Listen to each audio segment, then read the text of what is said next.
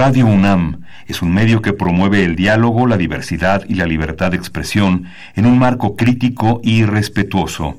Los comentarios expresados a lo largo de su programación reflejan la opinión de quien los emite, mas no de la radiodifusora. Radio UNAM presenta Perfiles. Un espacio abierto al conocimiento y la crítica de los proyectos universitarios que transforman nuestro país. Conduce Hernando Luján.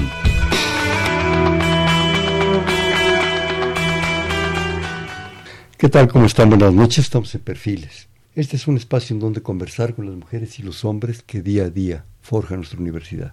En esta ocasión tenemos el gusto, el honor de estar con el doctor Rafael Navarro González. Él es investigador del Instituto de Ciencias Nucleares de la UNAM y podemos comentar que el doctor Navarro realizó sus estudios profesionales en biología en la UNAM y su doctorado en química en la Universidad de Maryland. Es investigador del más alto nivel en la Universidad Nacional, en el Instituto de Ciencias Nucleares. También tiene niveles altos en el SNI y otros reconocimientos. En 1994 el doctor Navarro fundó el Laboratorio de Química de Plasmas y Estudios Planetarios con una inversión aproximada de 2 millones de dólares, único en su género este laboratorio en Latinoamérica. Dicho laboratorio adquirió rápidamente su liderazgo internacional en química planetaria, convirtiéndose en un fuerte colaborador de la NASA y otros centros europeos de investigación científica en el espacio. El doctor Navarro ha sido fundador del campo de la astrobiología en Latinoamérica y fue el segundo presidente fundador de la Sociedad Mexicana de Astrobiología.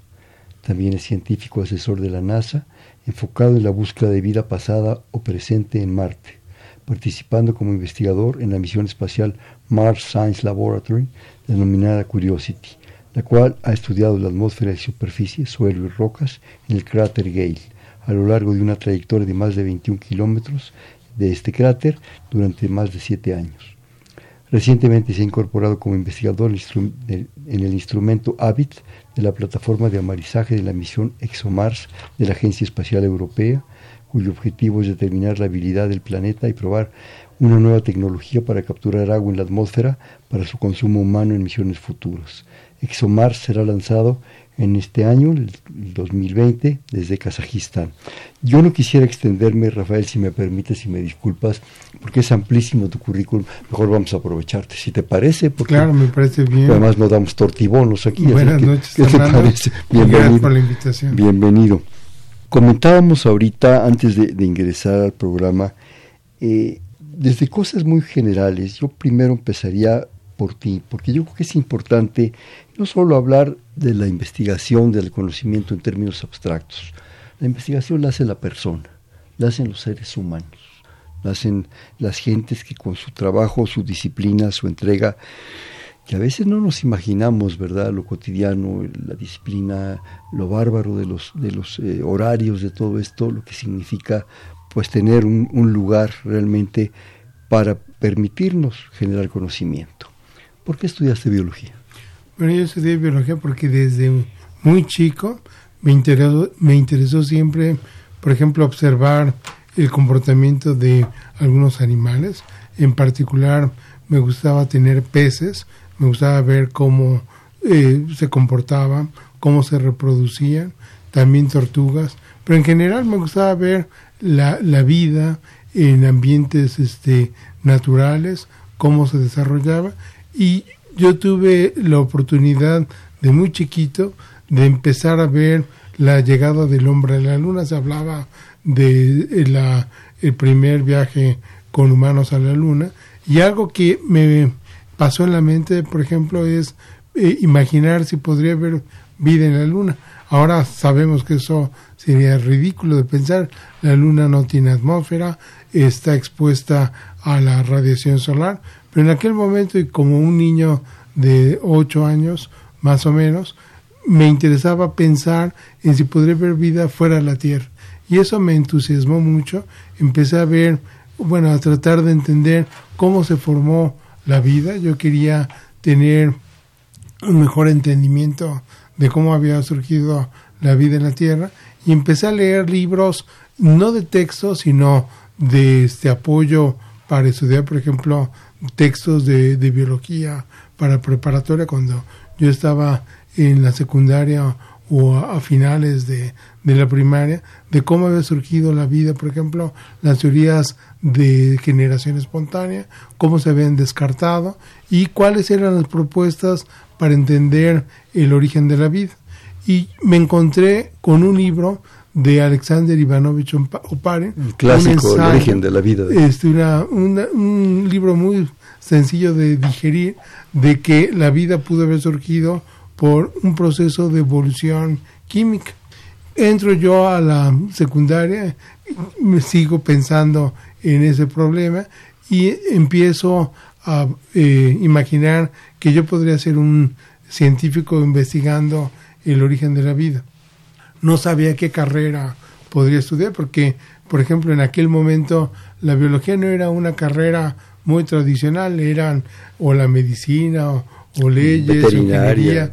veterinaria, pero biología era algo que eh, preocupaba a mis papás, por ejemplo, qué me iba a de qué ibas a vivir. De qué iba a vivir, inclusive mis propios maestros de, de preparatoria me comentaban que era difícil pensar que uno podría eh, tener una vida eh, científica en este tipo de trabajo.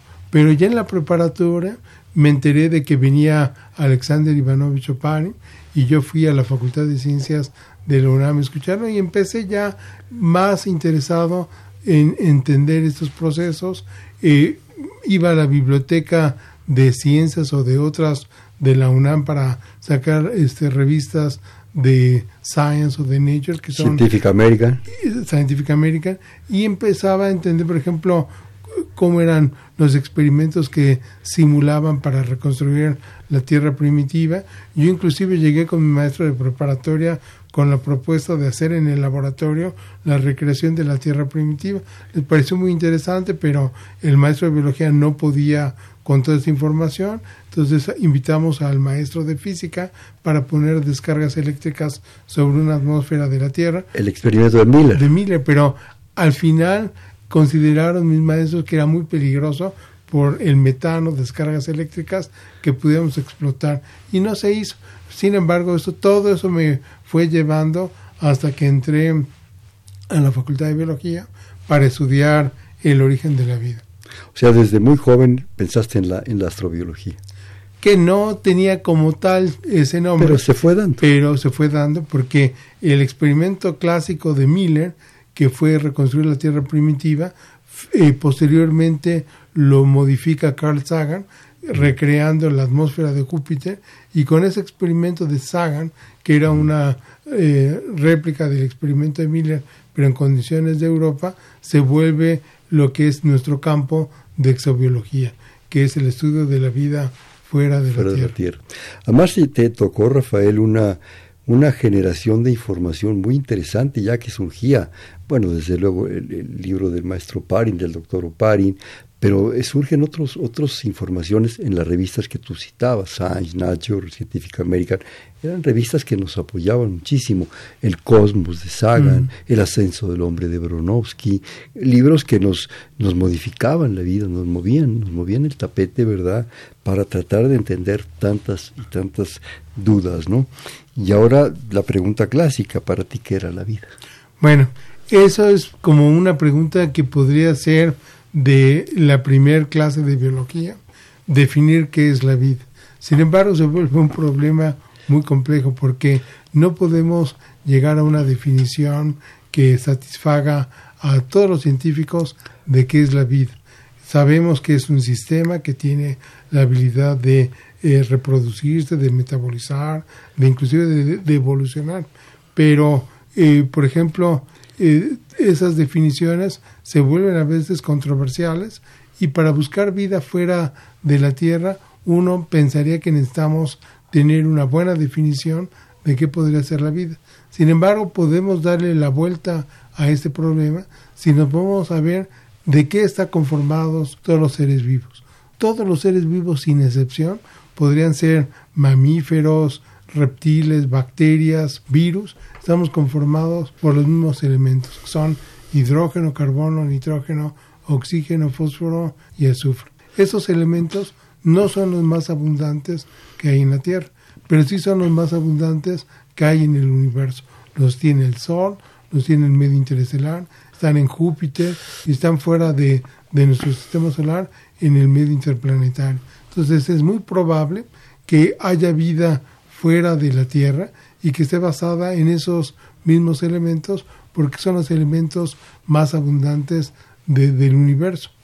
Y bueno, las agencias espaciales, en particular la NASA, ha estado buscando evidencia fuera de la Tierra, utilizando primero la búsqueda de condiciones que conocemos son eh, necesarias para que haya vida, que es una temperatura más o menos moderada, que haya presencia de agua líquida, que tengamos una fuente de energía como puede ser el sol o pueden ser las profundidades oceánicas donde hay ventilas hidrotermales y que haya la presencia de compuestos orgánicos para que den la energía necesaria para que pueda haber vida. Entonces, esas son las condiciones y también otro aspecto es buscar compuestos orgánicos, ya que estos nos darían información si son los este, componentes que alimentan a los seres vivos o están formando a esos seres vivos. Pero esas condiciones, Rafael, serían las condiciones para la vida como la conocemos, o como la que pretendemos conocer, todavía nos falta mucho conocer. O sea, esos elementos, esa fuente de energía, esa presión, esa temperatura, conforma a los seres vivos como los, como los que conocemos. Si eso cambia, otra presión, otra fuente de energía, una variación en las proporciones de elementos o la integración de nuevos elementos cambiarían las formas de vida? ¿Qué prevés tú? ¿Qué, qué, bueno, podría tus sueños, una pregunta, una duda que se ha planteado mucho es, por ejemplo, si uno ve la tabla periódica y ve el carbono, abajo del carbono en la familia de esos elementos, el silicio. Uno podría imaginarse, bueno, nosotros estamos basados en la química del carbono, pero ¿qué tal si nos vamos al siguiente elemento, que es el silicio? Podríamos pensar en vida basada en el silicio. Sin embargo, el silicio en la Tierra es más abundante que el carbón. Lo tenemos en, las, en los minerales. Las rocas, el silicato, está conformado por silicio. Y si uno quiere formar moléculas parecidas a los compuestos orgánicos como los hidrocarburos, que son enlaces de carbono-carbono con hidrógeno. Eh, esos, esos moléculas también las vamos a encontrar en el mundo del silicio, son los silanos, que es eh, silicio con otro silicio, otro silicio y átomos de hidrógeno alrededor. Sin embargo, esas moléculas, los silanos, son muy inestables. De hecho, por ejemplo, se usaban para hacer los implantes que se usaban eh, por ejemplo, de manera cosmética. Pero el problema de esos implantes es que si se llegan a romper, eh, se hidrolizan, reaccionan rápido con el agua, se destruyen y eso lo que nos indica es que son poco inestables. Y nosotros creemos que para que haya vida en otro planeta, además de que haya los elementos como compuestos orgánicos o los silanos, se requiere un solvente. Y no conocemos ningún otro solvente, podríamos hablar del agua, del amoníaco, o de hidrocarburos que pudiera hacer la combinación de esos componentes de silicio con el solvente. Entonces, no conocemos, no encontramos ninguna evidencia que pudiera haber vida basada en otros, elementos, químicos. Y por otro lado, el silicio es menos abundante en el universo que el carbón. El carbón es más abundante. Y en la Tierra, que es más abundante el silicio, no tenemos evidencia de que haya vida basada en silicio. Dijiste ahorita una palabra que se me hace clave, estabilidad. Yo creo que se requiere esa estabilidad en todos los componentes, en todas las condiciones, en todas las interacciones de esas situaciones para que se pueda generar vida. Porque si las cosas son abruptas, pues verdaderamente aquello, aquello se convierte en un caos. Sí, tampoco ir al otro extremo, que sea eh, eh, extremadamente estable que no pueda reaccionar. Claro, con evolución. Porque entonces de esa manera no podría ver los cambios. Se rompe una ley de la vida. Los seres vivos utilizamos eh, reacciones químicas para obtener energía, para sintetizar componentes como son aminoácidos, proteínas, tenemos metabolismo y necesitamos que esas moléculas sean reactivas, pero al mismo tiempo sean estables bajo otras condiciones para que no se nos destruyan, por ejemplo, los músculos que son proteínas al final del día. En tu, en tu, en tu momento más interno de reflexión, tienes que tener muchos para, para estar metido en estas, en estas, en estas indagaciones. ¿Qué piensas? ¿Qué, qué, qué sientes? ¿Qué, qué, qué, qué sueñas con encontrar? ¿Qué piensas que vas a encontrar?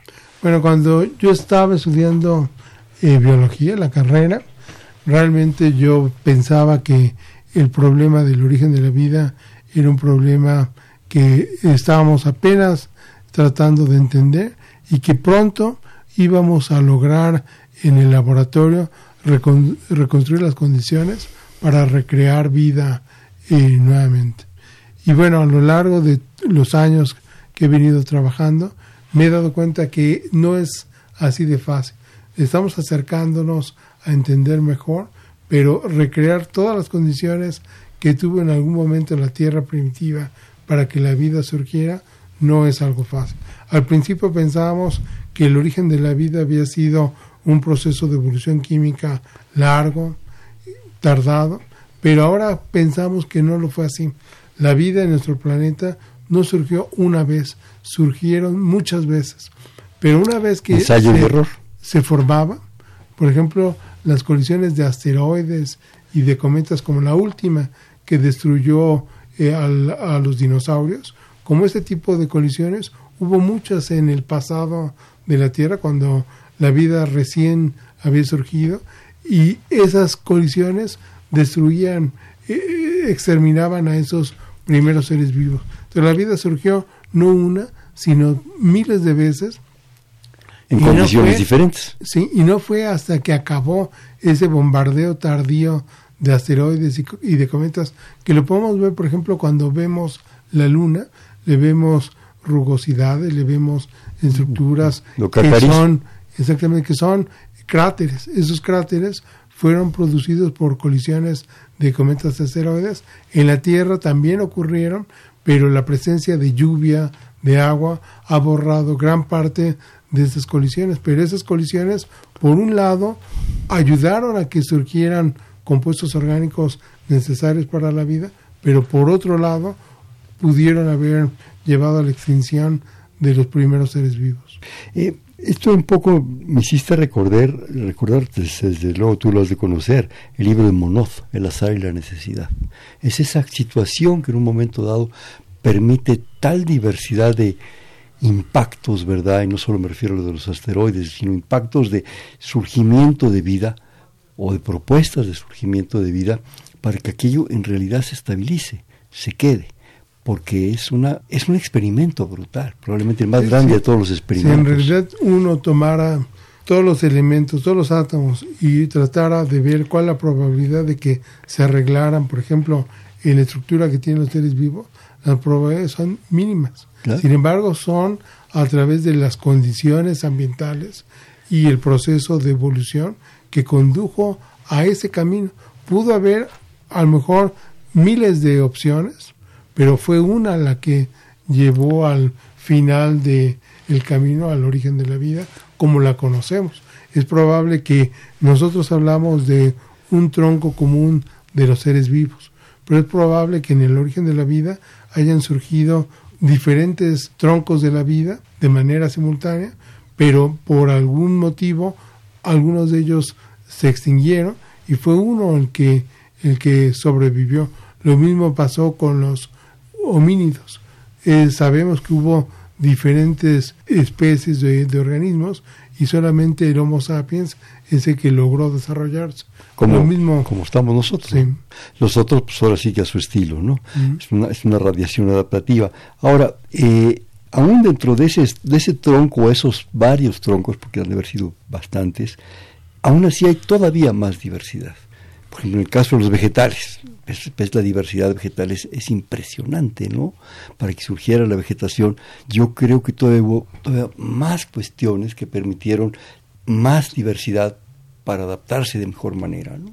Sí, si uno estudia ese árbol de la vida, puede ver la gran diversidad de, de, este, de organismos que han surgido a lo largo del planeta y es interesante, por ejemplo, poder hablar de esto y de buscar vida fuera de la Tierra porque cuando uno habla eh, de, de buscar vida fuera de la Tierra, en realidad la pregunta que tenemos es, ¿puede surgir la vida como surge en la Tierra en otro lugar? Y el experimento es buscarlo en Marte. Pero es posible que la vida en Marte se haya eh, contaminado a la Tierra. Por ejemplo, esos colisiones de asteroides y de cometas que hablamos pudieron haber llevado a la extinción a la vida. Algunas de esas colisiones pudieron haber arrojado rocas contaminadas de bacterias de la Tierra, llegar al espacio y en cuestión de poco tiempo caer a Marte, contaminando con bacterias terrícolas a Marte. Pero el caso inverso también es factible, que la vida hubiera surgido en Marte y que la colisión de un asteroide cometa hubiera arrojado rocas de la superficie de Marte con, con bacterias marcianas y que éstas llegaran a la Tierra. Entonces, si buscamos vida en Marte y la encontramos, la siguiente pregunta es, ¿estamos emparentados? Y para eso tendríamos que ver el árbol de la vida y determinar si la vida en Marte no es más que una rama más del tronco de la vida que tenemos en la Tierra, lo cual nos estaría hablando de un origen común, no nos estaría diciendo dónde surgió, si en Marte en la Tierra, solamente que estamos emparentados, o bien que son dos troncos de la vida independientes. Eso sería lo más interesante, porque dos troncos independientes nos hablan de dos orígenes de la vida, que es lo que buscamos buscamos un segundo ejemplo de vida y creemos que Marte podría ser el más cercano. O sea, es un proceso en una de las propuestas que tú nos sugieres de colonización. Caen aquí y caen allá y estamos un poco colonizando con diferentes seres vivos ambos planetas. ¿no? Claro, pero, eh, por ejemplo, la propuesta que tú mencionas es si no encontramos que Marte tenga vida en la actualidad, entonces se nos presenta como biólogos un tema que nunca se haya hablado de manera formal en biología. Por ejemplo, uno cuando estudia biología estudia el comportamiento, qué es la vida, cómo se comporta en la Tierra. En la Tierra. Pero cómo se comporta la vida que surge en la Tierra fuera de su planeta, cómo se comporta en el espacio, en la Estación Espacial Internacional, en la Luna o en otro planeta como Marte. Y ese podría ser un, un ejemplo de lo que pueden hacer los biólogos de las siguientes generaciones, estudiar la biología terrícola en otros planetas. ¿Por qué Marte? Porque son famosas tus investigaciones, constantemente tenemos el gusto de, observarlas, de, enterarnos, de, tu, interés profundo por Marte, de eh, tus implicaciones asociado, claro, con grandes proyectos como NASA y otros que tú, si quieres, nos mencionas. Pero ¿por qué Marte? Bueno, eh, de los planetas que están en el interior del sistema solar, los planetas tipo terrestres, eh, Marte es el más parecido a lo que pudo haber sido la Tierra en el pasado. En la actualidad, Marte, como es más pequeña, tiene una atmósfera muy tenue. La atmósfera la, atmósfera de Marte en la superficie tiene 3 milibares de presión. Eso equivale a más o menos la atmósfera que tenemos en nuestro planeta como a 35 kilómetros de altura. Conforme uno va ascendiendo en Perdón, la atmósfera, 35 kilómetros vendría siendo eh, cinco veces el Everest. Sí, de hecho el Everest es casi lo que tenemos como límite para que el ser humano pueda sobrevivir un poquito arriba, 10 kilómetros, el humano ya no puede sobrevivir. De hecho, y yo estoy hablando especiales. 35 kilómetros. Básicamente una presión mínima, no solamente la presión que es mínima, sino que no tiene oxígeno. Marte no tiene oxígeno. Entonces no son condiciones para que un humano pueda sobrevivir de manera así normal. Tendría que ser con equipo como los astronautas, con sistemas de respiración autónoma presión para, especial. para que pueda sobrevivir. Pero en el pasado, Marte tuvo una atmósfera más densa, con una presión equivalente a la que tenemos actualmente en la Tierra, de una atmósfera. Y su atmósfera pudo haber sido también rica en dióxido de carbono, en metano, hidrógeno, que la pudo haber sido favorable para que la vida surgiera. Entonces Marte en el pasado se parece mucho a lo que fue la Tierra primitiva, tuvo agua líquida, tuvo lagos, ríos, océanos, y la vida pudo haber surgido en el planeta. Lo que no sabemos es si la vida surgió y logró adaptarse, porque eventualmente Marte tuvo un cambio climático debido a que es más pequeño, no pudo retener su atmósfera, la atmósfera se perdió al espacio. Por fue un cambio climático lo que lo cambió. Sí, o bien se precipitó formando rocas. Pero ese cambio fue brusco y lo que no sabemos es si los seres vivos, las bacterias, lograron adaptarse para vivir en el fondo de, la, de, de Marte, en el subsuelo, donde podría haber agua líquida y las condiciones para que pudieran sobrevivir. O condiciones de presión más favorables para ella. Sí, que son más profundas. ¿Qué supones tú o qué suponen los científicos eh, eh, interesados en todo esto que sucedió? ¿Cómo se dio ese cambio tan brusco? ¿Qué pasó? Bueno, eh, fue brusco. bueno, brusco en términos astronómicos. pero fue gradual. La atmósfera se fue perdiendo, la presión atmosférica fue disminuyendo y gradualmente, por ejemplo, si Marte tenía agua líquida todo el año, eventualmente el agua líquida ya no era todo el año, solamente era en el verano, en la época más cálida, porque en el invierno estaba congelado, y después, poco a poco, eh, fue desapareciendo la presencia de agua líquida porque eh, e, el Sol, por ejemplo, es irónico que el Sol en la Tierra, en el, en el pasado, no era tan eficiente como lo es ahora en emitir luz solar. La luz solar que emitía el Sol primitivo era el 75% de lo que emite actualmente. Entonces, si Marte lo ponemos con una atmósfera que es lo que tuvo Marte en el pasado, el agua en Marte sería congelado porque el Sol era menos luminoso. Pero lo que lo hizo factible es la gran cantidad de dióxido de carbono que tenía en la atmósfera. El dióxido de carbono es un gas de efecto invernadero que atrapa el calor del sol, no lo deja escapar, y aunque el sol era menos eficiente en calentarlo, el dióxido de carbono permitía como un, este, una protección térmica que no escapara el calor una cáscara, y se mantenía caliente. Entonces, este dióxido de carbono se fue perdiendo gradualmente hasta que ya no pudo mantener agua líquida y bueno, Marte se congeló y la vida en la superficie desapareció. ¿Por qué era menos eficiente el Sol? Eficiente, bueno, menos caliente, menos, no sé cómo. bueno, era al inicio de su.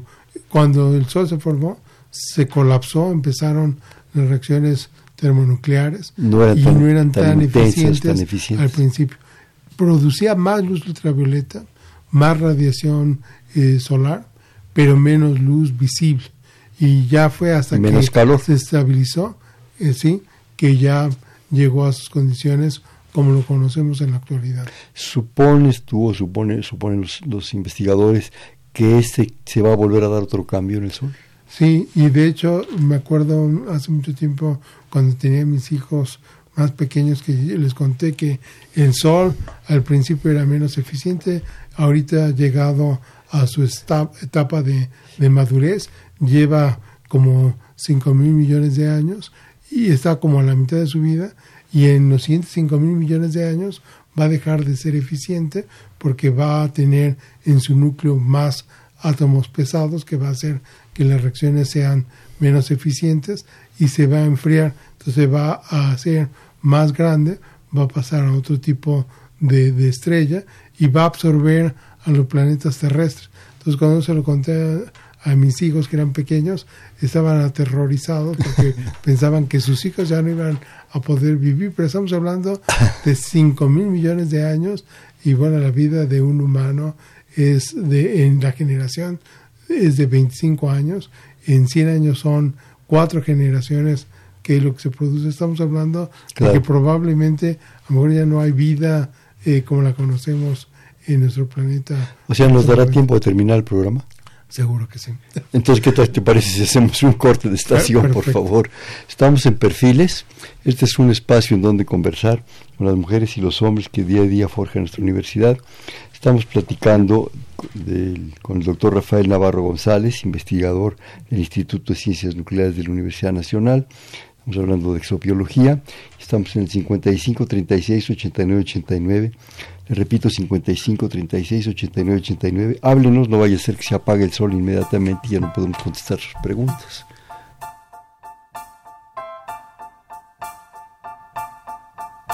I put a spell on you because you're mine.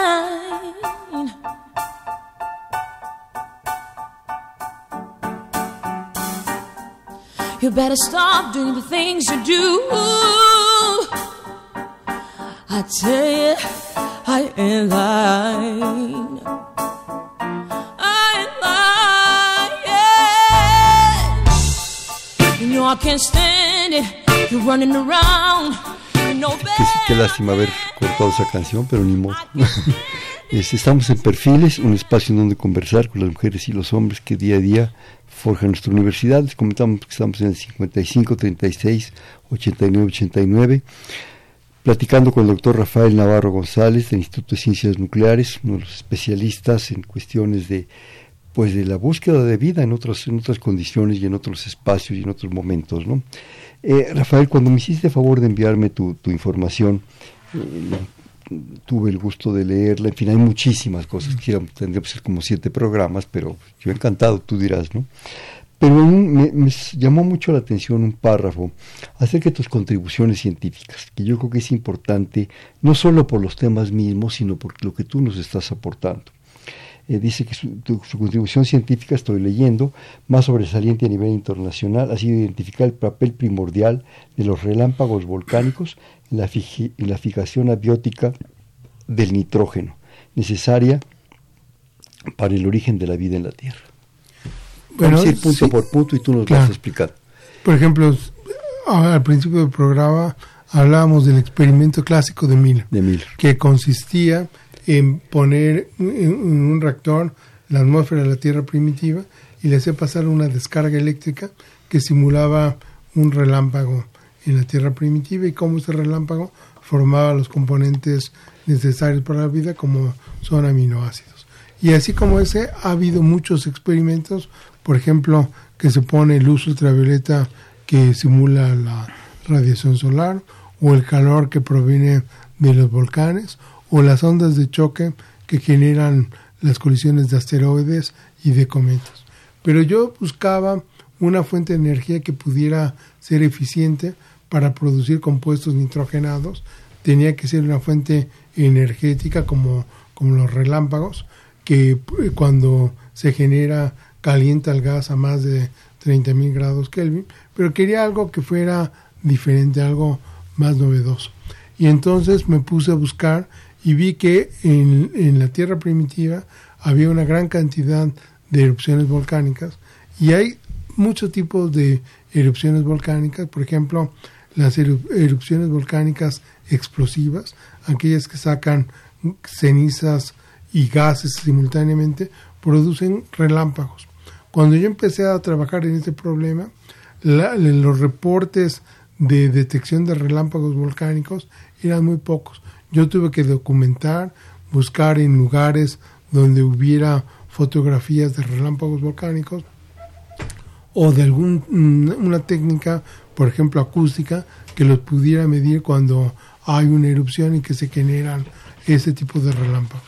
Entonces, una vez que en, encontré que sí se podían producir, la siguiente etapa era determinar qué tan abundante pudo ser esta fuente para la tierra primitiva. Y la sorpresa fue que era muy abundante, tan importante como la, por ejemplo, la más conocida, que son las de las tormentas eléctricas. De hecho, por ejemplo, una tormenta eléctrica genera una cantidad, eh, por ejemplo, por decir algo, 10 relámpagos por segundo. Pero una erupción volcánica genera 10 veces más, 100 eh, descargas eléctricas por segundo. Y su energía es comparable a la de los este, tormentas eléctricas. Entonces yo trabajando en el laboratorio de Mario Molina, porque me fui a hacer un año sabático con él, este, entre las muchas cosas que hacía, se me ocurrió simular en su laboratorio las este, erupciones volcánicas con relámpagos. Y sacamos un artículo muy bonito que lo publicamos en una revista famosa que es Geophysical Research Letters, donde hacemos una estimación de cuál pudo haber sido la producción de nitrógeno reactivo para los seres vivos y lo pone en un nivel muy alto como prioritario. Y con eso yo propuse ese mecanismo. Ese era un mecanismo poco conocido, era novedoso. Ahora ya mucho, muchos científicos están trabajando en recrear también esas condiciones porque ya es muy común ver, por ejemplo, hace poco hubo una erupción en Filipinas. Y inclusive este en el noticiero se veía como una pareja de filipinos estaba cazando eh, y en el fondo se ve la erupción volcánica de este volcán. Y algo que era muy característico era la gran cantidad de erupciones volcánicas.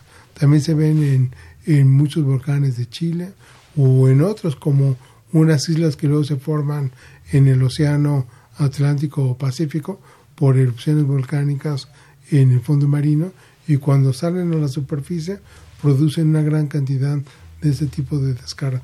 Pues estas, en el pasado de la Tierra, fueron importantes para producir los componentes necesarios para el origen de la vida. ¿Y actualmente? Esas descargas en la vida actual, que ¿has detectado algún efecto? Alguna, alguna... Bueno, yo he tratado de, de medir qué podría ser su efecto.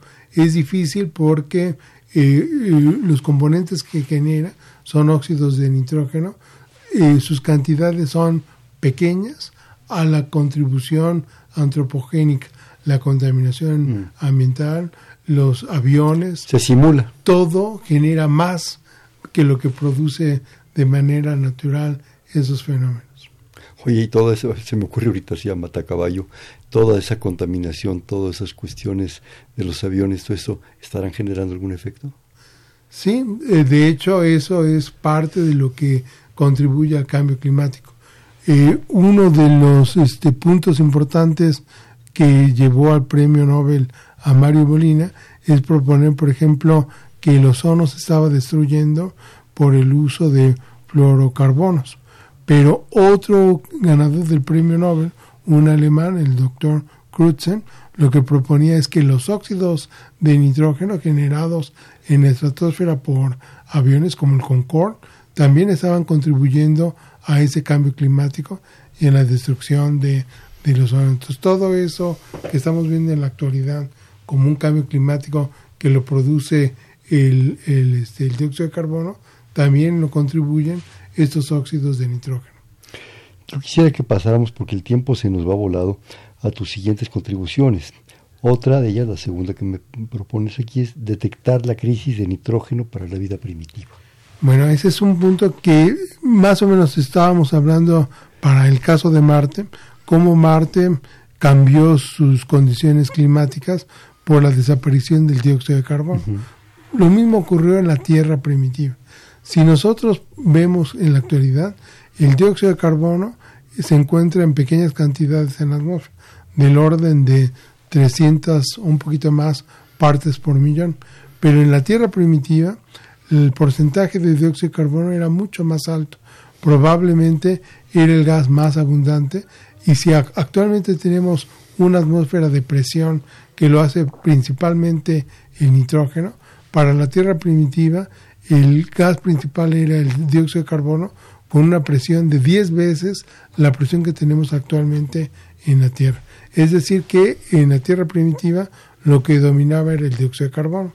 Si uno hace experimentos con descargas eléctricas y ve cómo el nitrógeno se convierte en esa atmósfera a óxidos de nitrógeno, vemos que la eficiencia es alta, pero la Tierra primitiva fue perdiendo su dióxido de carbono, no como en el caso de Marte, que se escapaba al espacio, sino reaccionaba formando carbonatos y eran depositados formando las rocas sedimentarias. Entonces fue desapareciendo gradualmente. Y en esa evolución de la atmósfera de la Tierra, que pasa de una atmósfera rica en dióxido de carbono a una en rica en nitrógeno, en ese intervalo, la eh, producción de nitrógeno por relámpagos cae drásticamente. Entonces lo que yo propuse es que una eh, habilidad que tienen los seres vivos de fijar el nitrógeno, los, las bacterias pueden utilizar el nitrógeno atmosférico y lo convierten en sus aminoácidos. Esa habilidad mucha gente piensa que surgió en el origen de la vida. Yo lo que propuse con este estudio que hay un cambio en la eficiencia de la fijación de nitrógeno eh, dependiendo de la composición de la atmósfera, eh, lo que hizo fue que los relámpagos daban el nitrógeno para los seres vivos y no necesitaban crear una ruta para que ellos lo sintetizaran. Pero fue en la evolución de la atmósfera que eh, los alimentos que le llegaban a las bacterias del cielo por esos relámpagos ya no se dio.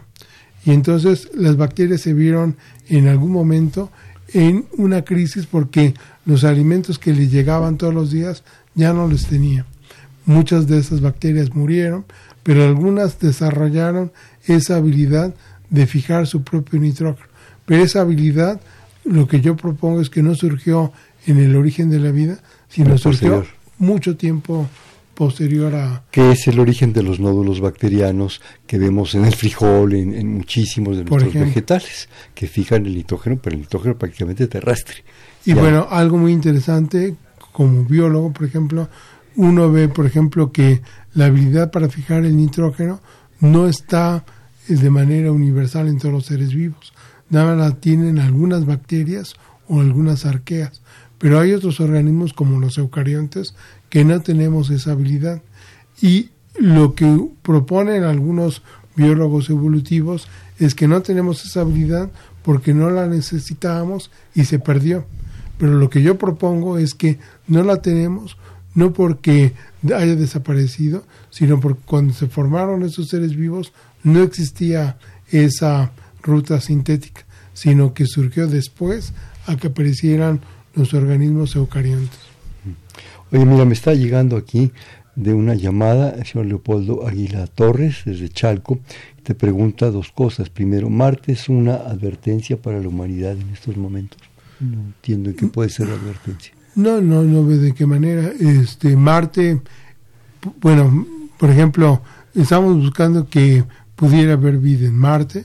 Eh, a lo mejor requerimos más que la misión Curiosity, otras misiones para poder descifrar si hay o hubo vida en Marte, pero una de las posibilidades que se nos presentan es que podamos traer rocas de Marte a la Tierra.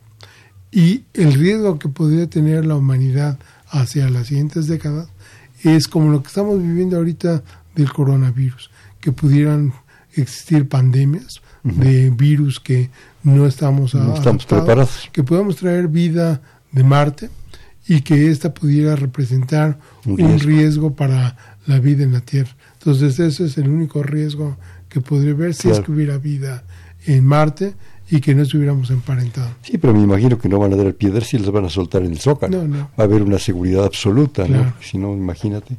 Bueno, y la otra pregunta es si la ciencia reconoce vida inteligente en la Tierra además de la especie humana.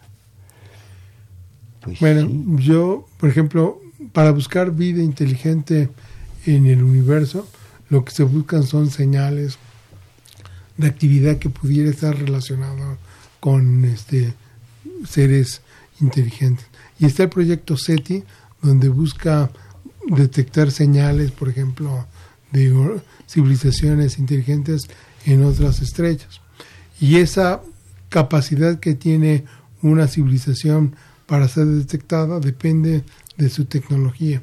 Por ejemplo, cuando este, eh, surgió la radio y la televisión, eh, al inicio se transmitían las señales por antenas y se difundían a todo el planeta y se podían captar por antenas en diferentes sitios. Conforme avanzó la tecnología, se empezaron a poner satélites y con esos satélites se manda de manera muy localizada la señal para que algunas personas capten esa señal. Entonces, en, cuestión de 100 años, hemos visto cómo una civilización, la humana, cambia su técnica para transmitir señales. Y esas señales van a llegar a ser detectadas por civilizaciones de otros planetas. Y ahora, con la televisión satelital, estamos dejando de ser detectables. pero si pudiéramos decir, por ejemplo, si vieran algunas de las transmisiones que tenemos, a lo mejor las conclusiones que tendrían esos seres este, inteligentes es que no hay vida inteligente en nuestro planeta. Mejor le van a pagar, ¿no? Mejor le pagan. Pues sí, mínimo, ¿no? Porque hay cada cosa que bueno. Otra de tus contribuciones es el, encontrar una zona estéril en la Tierra en la cual el suelo tenga propiedades químicas y microbiológicas similares a las de Marte. Sí, bueno, uno de los estudios fundamentales que hizo las misiones Vikingo fue buscar vida en el planeta Marte. Se hicieron algunos experimentos microbiológicos y todos resultaron de manera negativa, aunque uno dio positivo. Sin embargo, la conclusión es que no había vida y el suelo marciano carecía de compuestos orgánicos, que es algo clave para que hubiera vida. Después de esos este, resultados, la NASA ya no tuvo mucho interés por regresar al planeta rojo porque no se veía que hubiera eh, la posibilidad de detectar vida. Sin embargo, eh, esto estamos hablando en los 70.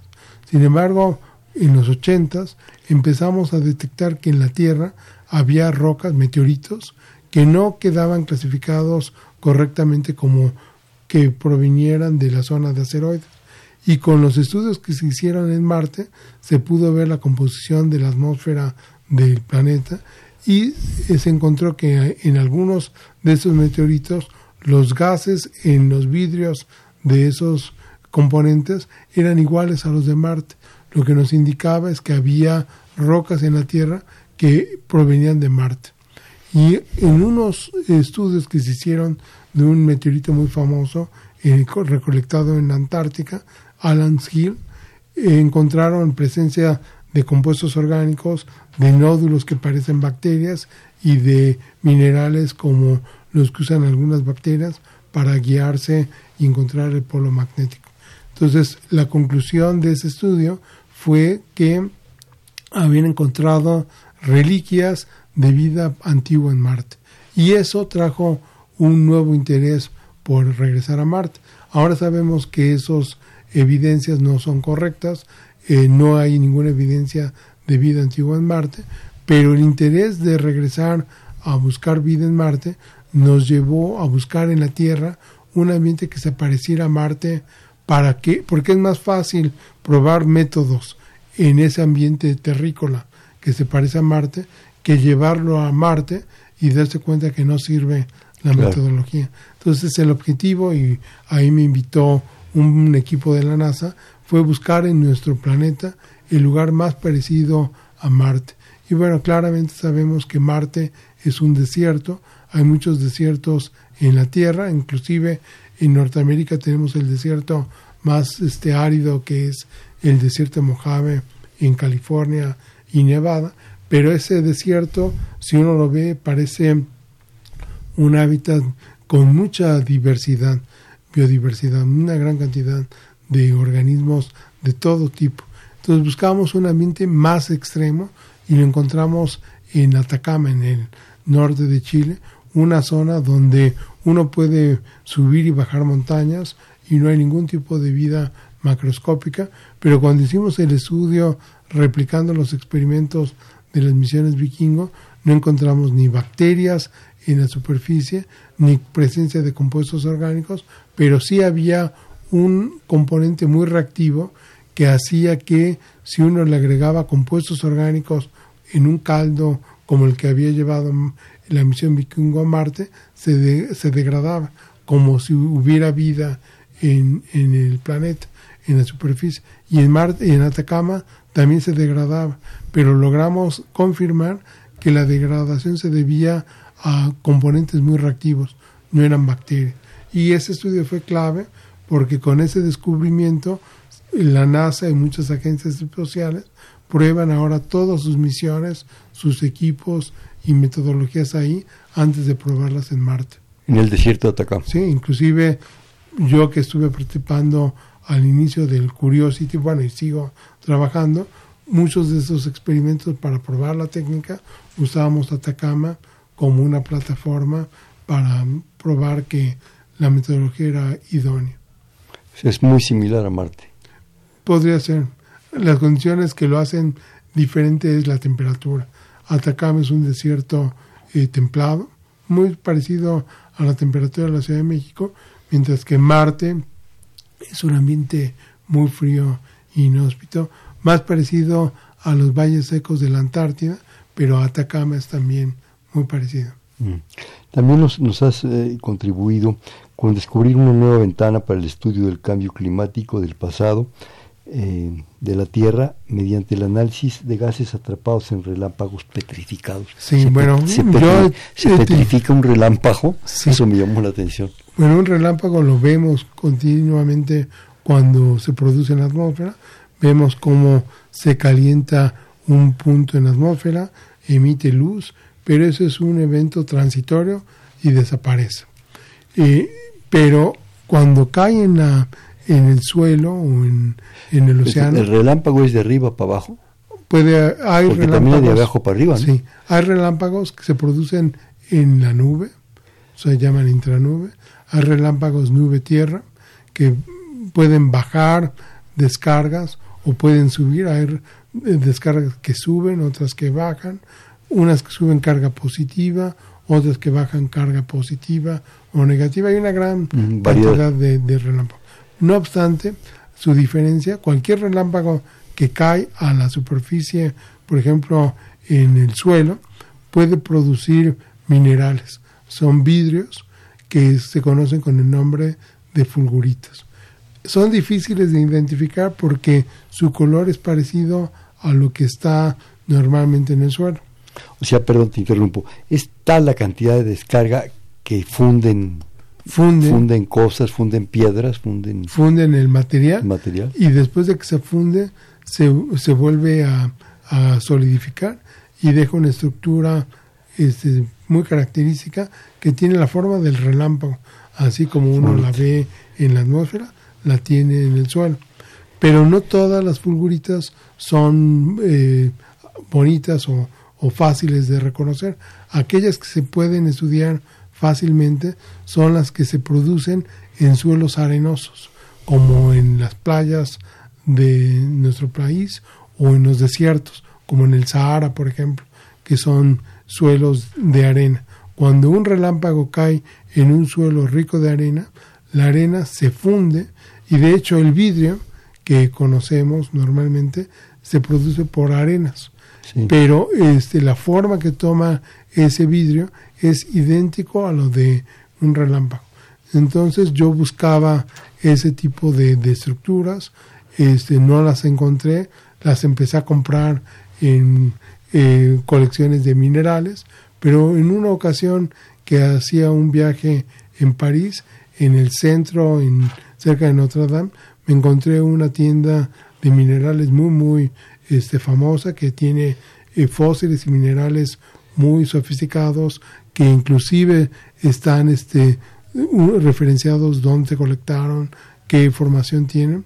Eh, encontré fulguritas y empecé a, a colectar esas fulguritas, las estudié y me regalaron una, ese señor de esa tienda, que tenía unos burbujas en el interior. Y mi interés fue estudiar qué gases estaban en el interior de las burbujas. Y el resultado que encontramos fue que nos dio información del ambiente donde se formó. Esa este, fulgurita se colectó en lo que se conoce como el desierto de Libia, dentro de Egipto, que es la zona más árida de ese desierto. Pero los gases que estaban atrapados en esa fulgurita no nos indicaban que hubiera una zona desértica, sino que había compuestos orgánicos en el suelo en ese ambiente. Calculamos la cantidad de compuestos orgánicos y con is- isótopos pudimos saber qué tipo de plantas las producían y pudimos reconstruir, inclusive fechar esa fulgurita tiene aproximadamente 10.000 años, que era del Pleistoceno, donde en la zona que se colectó, que es el desierto de Libia, este no era tan desértico y era la zona del Sahel. El Sahel es un nombre árabe para distinguir la frontera entre la sabana y el desierto. En Sahel actualmente, en, en esa zona de África, está a mil kilómetros al sur de donde se colectó la fulgurita. Pero hace 10.000 años el Sahel estaba más a- al norte y lo que nos está indicando es evidencia de un cambio climático. Se- va. Hace poco y bueno, este ese Sahel se sigue moviendo por el cambio climático que está sufriendo en nuestro planeta y el Sahara está creciendo, el Sahel se está volviendo desplazando al más al sur y bueno, todo eso lo pudimos reconstruir con los gases atrapados en un vidrio de un relámpago petrificado. Pero ¿cómo te animaste a romper la fulgurita? Yo no lo hubiera roto. bueno, es que el- Francamente me quedo con la fulgurita. yo, yo la compré, compré varias, Ah, pero el Señor me regaló una específicamente para que yo la destruyera. Y bueno, eh, tiene burbujas en su interior de, de vidrio y yo con un láser que tengo en mi laboratorio lo metí esa fulgurita en un reactor de vidrio que quedó sellado. Con un láser rompimos el interior de las burbujas, sacamos los gases y los analizamos en el laboratorio. Pero fue gracias a esa destrucción de ese material que pudimos descubrir una gran cantidad de información que nos arrojó el estudio de esa fulgurita. Pues qué valor, eh, francamente, de romper eso. No cabe duda que todo lo bello es efímero. Le, le diste en la torre a la fulgurita. Oye, nos quedan buenos casos, tres, cuatro minutos. Pero yo quisiera a ver si podemos ver otro punto. Eh, hablas también de identificar las fallas de la misión vikingo de la NASA en la detección de vida marciana. O sea, también hay que revisar todo lo que no está funcionando. Bueno, es que eh, las misiones vikingo utilizaron una técnica de calor, ponían en el horno este suelo y la idea era ver si calentando se liberaban compuestos orgánicos. Pero la temperatura para llevar al horno y detectar compuestos orgánicos era fundamental. Entonces, por ejemplo, es como poner un, un pastel a hornear. Si uno lo pone en el horno y sube la temperatura, pero la temperatura no es lo suficientemente alta para que el pastel se produzca, no se emite el aroma característico del pastel. Esa es la temperatura propicia para que se liberen esos volátiles. Las misiones vikingo no calentaron lo suficiente este, el suelo para detectar compuestos orgánicos. Pero otra cosa interesante es que otra misión, que es la misión de, de Spirit de Opportunity, encontraron un mineral que se llama carosita, un mineral de hierro, que eh, está también presente en el río Tinto en, en España. Y yo colecté minerales o sedimentos de ese río utilizando la misma técnica que usó el vikingo, calentando. Y ese río tiene bacterias, bacterias que viven en condiciones extremas, pero con la técnica que usaba el vikingo no se veía. El hierro que estaba presente en el río Tinto las oxidaba. Y Marte tiene una gran cantidad de hierro. Entonces con ese estudio de- descubrimos que aunque la técnica era buena, las condiciones no eran adecuadas para detectar compuestos orgánicos porque el hierro presente en Marte destruye los orgánicos. Me da una pena que nos quedaron pendientes varias cosas, nos queda desgraciadamente un par de minutos escasos. Quisiera una conclusión, algún comentario tuyo sobre la importancia de todo esto, Rafael, la trascendencia de hacer todo esto. Bueno, lo Parece importante, obvia, pero, pero quisiera... lo importante de, de todo esto es de que todo surge por buscar un segundo ejemplo de vida. Creemos que este segundo ejemplo lo podemos encontrar en el sistema solar, buscando vida en Marte y si no, en Europa una, un satélite de Júpiter. Pero lo, y también podemos encontrar con la posibilidad de llevar vida de la Tierra a Marte y buscar un segundo hogar para la vida terrícola. Pero no hay mejor lugar para la vida que nuestro propio planeta. Y nosotros tenemos la obligación de cuidar los ecosistemas, la vida, porque si desaparece el ambiente donde vivimos, no tenemos un plan B para vivir.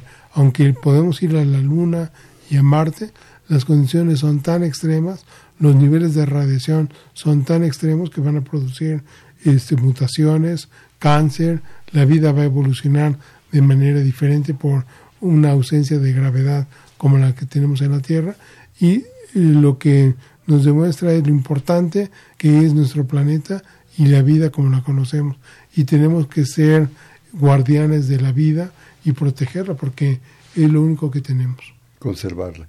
Rapidísimamente vamos a hacer un bote pronto. Te digo una palabra y me respondes la que se te ocurra. Investigación espacial. Bueno, la colonización de la Luna y de Marte. Origen de la vida. Bueno, eh, o paren, pero también buscar un segundo origen de la vida fuera de la Tierra. La vida en la Tierra. Lo compleja y diversa que es. La, vida, la posible vida en Marte. Posiblemente como la Tierra microbiana. Bien, pues este fue Perfiles un espacio donde conversar con las mujeres y los hombres que día a día forjan nuestra universidad. Estuvo con nosotros del Instituto de Ciencias Nucleares de la Universidad Nacional Autónoma de México, el doctor Rafael Navarro González. Rafael, muchísimas gracias. Muchas gracias por la entrevista y la oportunidad. En la coordinación, la doctora Silvia Torres, en los controles, Humberto Sánchez Castrejón, en la producción, Carmen Sumaya, en la conducción, Hernando Luján. Este fue Perfiles, un espacio en donde conversar con las mujeres y los hombres que forjan nuestra universidad. Muchísimas gracias. Buenas noches. Perfiles, un programa de Radio UNAM.